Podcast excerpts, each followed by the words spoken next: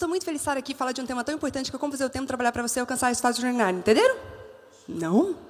Mas não é assim que a gente vive a vida. Uma correria louca, tentando fazer tudo ao mesmo tempo. E a gente acha que quanto mais rápido a gente fizer, quanto mais acelerado nós formos, mais produtivos nós estamos sendo. Mas o fato é que produtividade não tem nada a ver com essa loucura, porque isso só aumenta o nosso nível de estresse, o nosso nível de ansiedade, e é por isso que a gente vê tantas pessoas falando das doenças consideradas como o mal do século. Então a ideia aqui, hoje, é a gente construir o futuro incrível que nós queremos e que nós merecemos ter. E para isso a gente precisa fazer o tempo trabalhar para nós, ao invés de sermos escravos, sermos reféns deste tempo. Mas meu, essa minha experiência com o tempo começou quando eu tinha sete anos de idade. Eu morava em uma casa que foi construída no quintal do meu avô, porque era assim. Os filhos que casavam e não tinham dinheiro para comprar um lote, para construir uma casa, o que, que eles faziam? Eles construíam um barracão ali no meio do quintal mesmo. Então ficava mais ou menos assim. Aqui ficava meu tio, meu outro tio, meu avô, a casa do Toquinho, meu vira-lata, e a minha casa. A gente ficava todos juntos, sabe? Parecia uma aldeia. E lá nessa aldeia tinha esse elemento aqui, que era o meu primo, o Murilo. Eu e o Murilo, a gente estudava na mesma escola, passava a maior parte do tempo juntos. E muitas vezes, quando a gente chegava em casa, eu brincava um pouquinho com o Murilo e eu já parava de brincar e falava assim: Murilo, agora eu tenho que estudar. Eu tinha um senso de responsabilidade aos sete anos de idade por um único motivo. Meu maior sonho de vida era viajar. Minha mãe falava assim: Tati, você quer viajar? Quer conhecer o mundo? Eu falei, quero, porque eu viajava, sabe? Todo ano eu viajava para Itumbiara. Itumbiara era a casa de interior ali, onde morava meu X, então era de graça, e eu sempre viajava para lá, gostava muito. Mas eu queria conhecer o mundo, era uma pessoa muito visionária, sabe? Eu falei, não quero conhecer só Itumbiara, eu quero conhecer também Uberaba, Araxá, Montes Claros, quero conhecer outros lugares, sabe? E aí minha mãe falava, minha filha, você quer conhecer o mundo? Então estuda. Hoje os seus pais não conseguem ainda te oferecer as viagens e realizar todos os sonhos que você tem vontade, porque a gente não estudou o suficiente. Então eu estudava muito, gente, estudava muito mais do que o Murilo. Mas quando chegava o boletim escolar, eu super competitiva, eu sempre ia comparar. Deixa eu ver aqui, é óbvio que eu tirei uma nota melhor do que a nota do Murilo, porque eu estudo mais que ele, né? Quando eu pegava o boletim, o Murilo sempre tirava a melhor nota. Eu falava, o que, que tem? O que está acontecendo? Tem algo errado nessa história. E eu fui tirar satisfação com o Murilo. Falei, Murilo, me explica uma coisa. Como que você faz para sempre tirar melhores notas sem estudar? E Murilo me revelou o grande segredo dele. O grande segredo da produtividade que mudou minha vida, que mudou minha forma de pensar, e que me fez estar aqui, onde estou hoje. Murilo disse assim: Tati, é muito simples. Eu presto atenção na aula. E naquele momento eu fiquei pensando, eu falei, mas eu também presto atenção na aula. Ele me mostrou que não, que não era bem assim. Ele falou, Tati, sabe o que eu percebo? Você é uma pessoa que adora passar bilhetinho em sala de aula. Naquela época não existia o WhatsApp, então a gente ficava nos bilhetinhos mesmo, fazendo network fora de hora. E ele falou assim: fora aqueles momentos, sua mente muito criativa, e aí o professor fala alguma coisa e você simplesmente viaja na maionese. E eu fiquei pensando, falei, é mesmo, já que eu não tenho tanta oportunidade de viajar fisicamente hoje, eu viajo na maionese, eu nunca consigo permanecer focada. Cheguei no outro dia na escola, super determinada, e falei, agora eu já sei a técnica, eu já sei o método, é só prestar atenção na aula.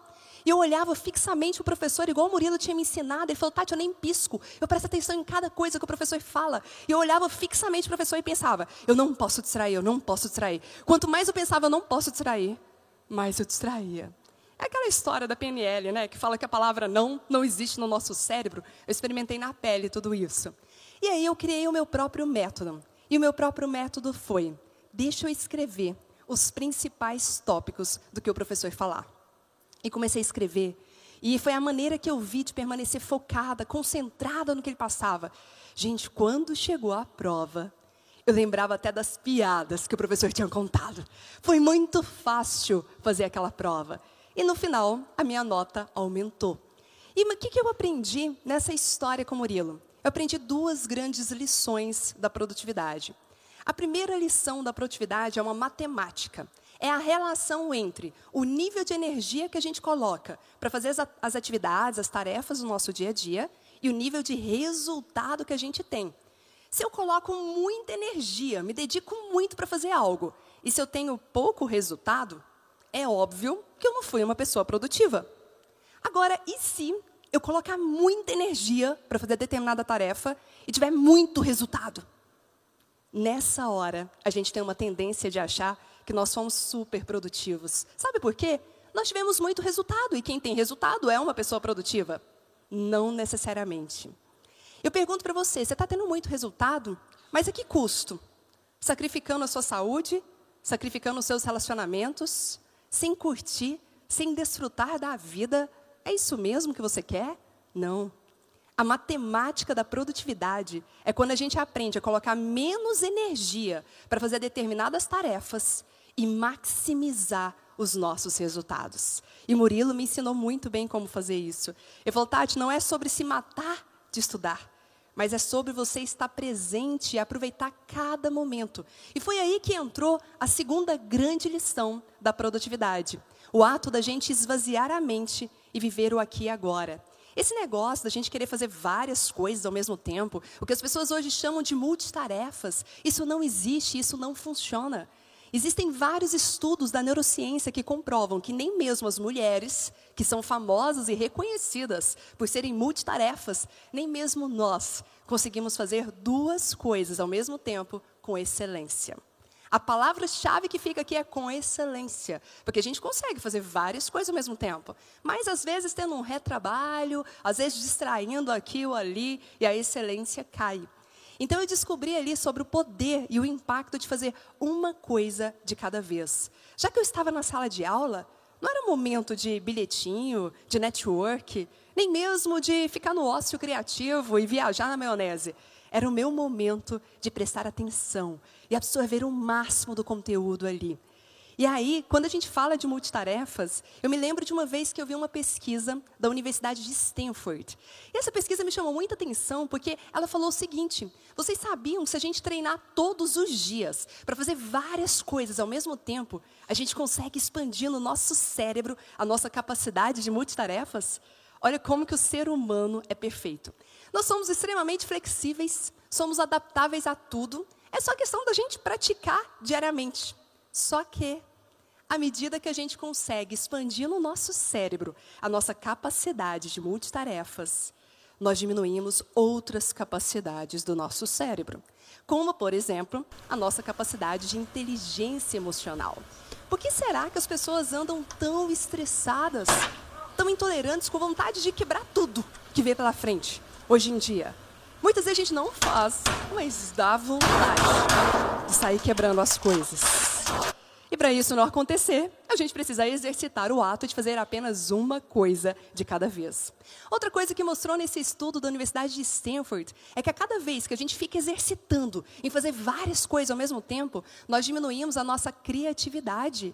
E olha, nós estamos na era das startups. Criatividade é fundamental. Mas por que, que diminui a criatividade? Porque diminui o nosso poder de reflexão.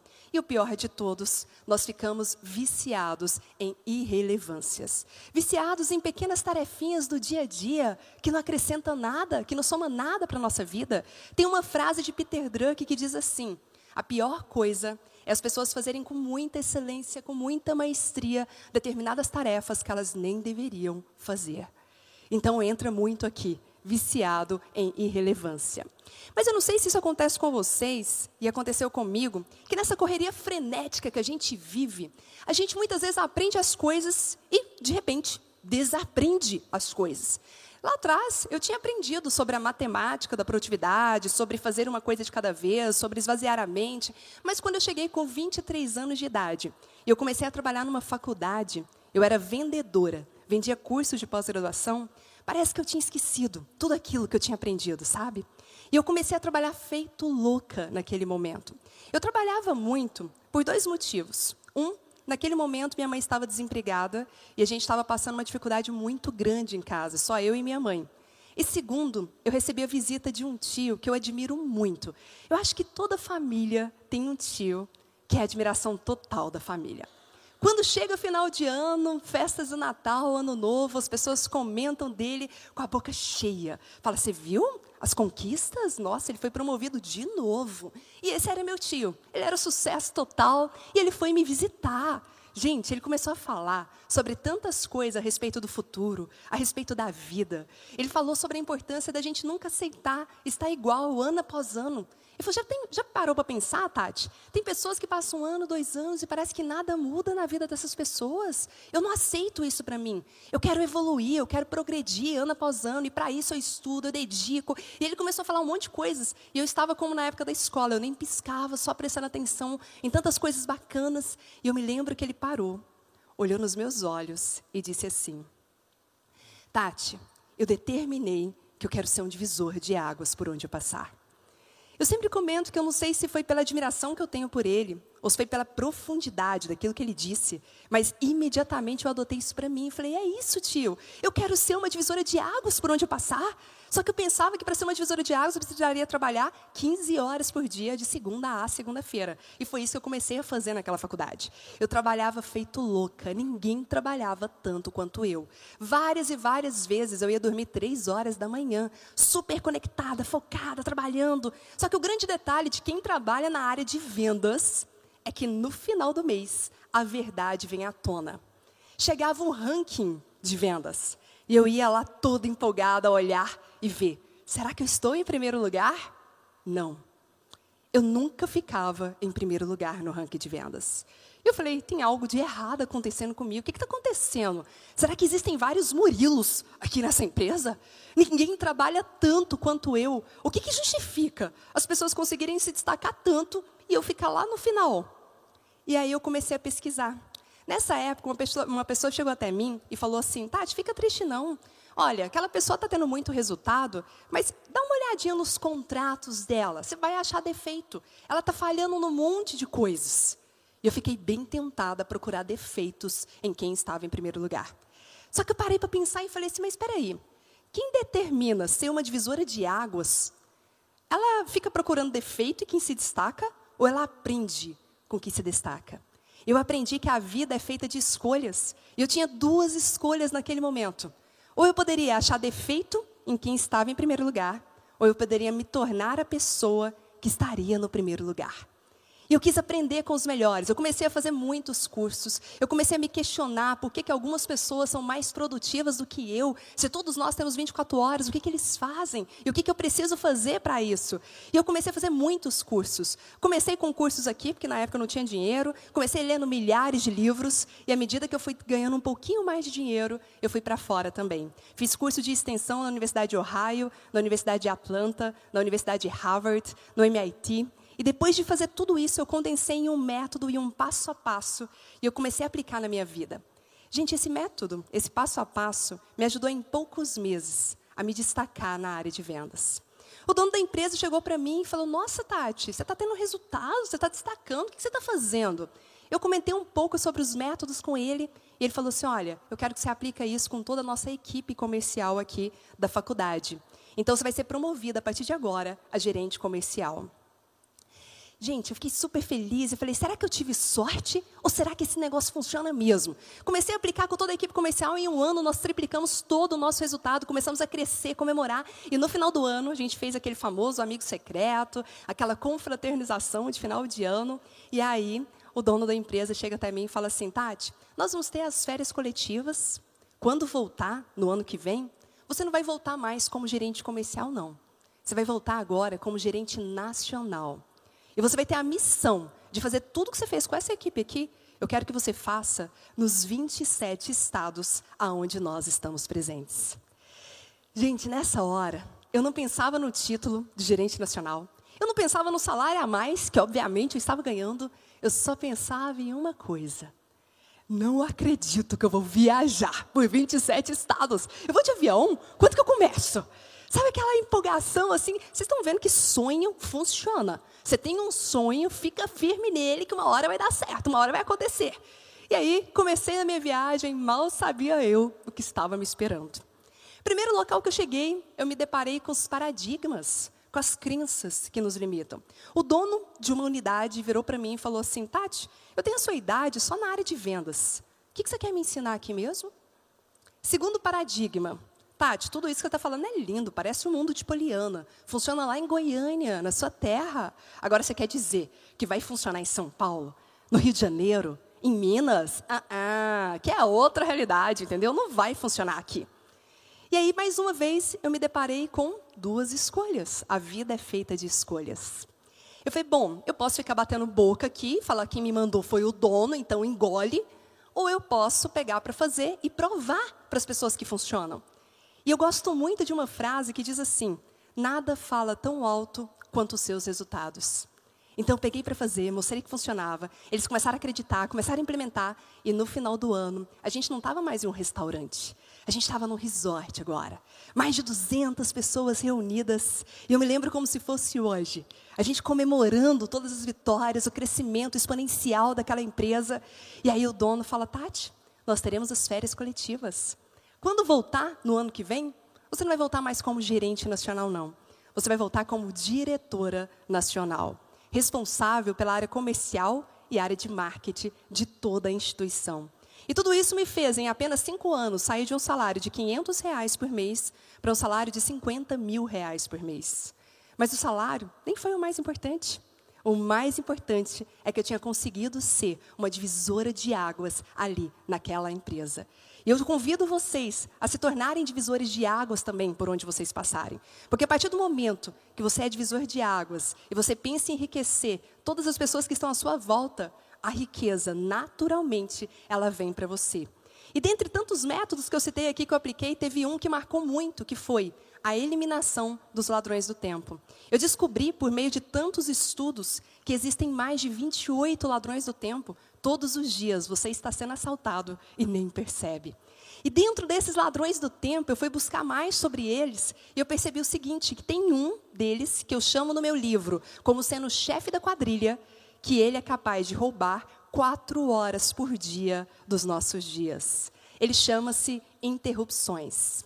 Eu sei que muita gente pensou que era o, as redes sociais, que eram outras coisas, mas as interrupções, elas roubam muito do nosso dia, porque todas as vezes que nós somos interrompidos, nós perdemos muito só tentando se concentrar. É uma média de 7 a 14 minutos para tentar se concentrar novamente naquilo que a gente está fazendo. Então, o simples ato de você desligar as notificações do seu celular e de você fazer um acordo de convivência com as pessoas que estão à sua volta, para conseguir ter foco e concentração durante toda a tarefa, já vai fazer com que você produza muito mais. Mas, Tati, por que eu tenho que fazer tudo isso? Tem uma frase que eu gosto muito, que é uma frase de Benjamin Franklin. Ele diz assim: Você ama a vida?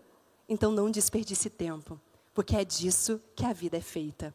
Quando a gente aprende a aproveitar melhor o nosso tempo, a gente ganha não é só mais dinheiro, não é só mais oportunidade, mas a gente ganha mais vida também. E eu quero deixar uma pergunta aqui para vocês. Quando vocês tiverem mais passado do que futuro, o que, que vocês vão querer ter construído para a vida de vocês? Muito obrigada.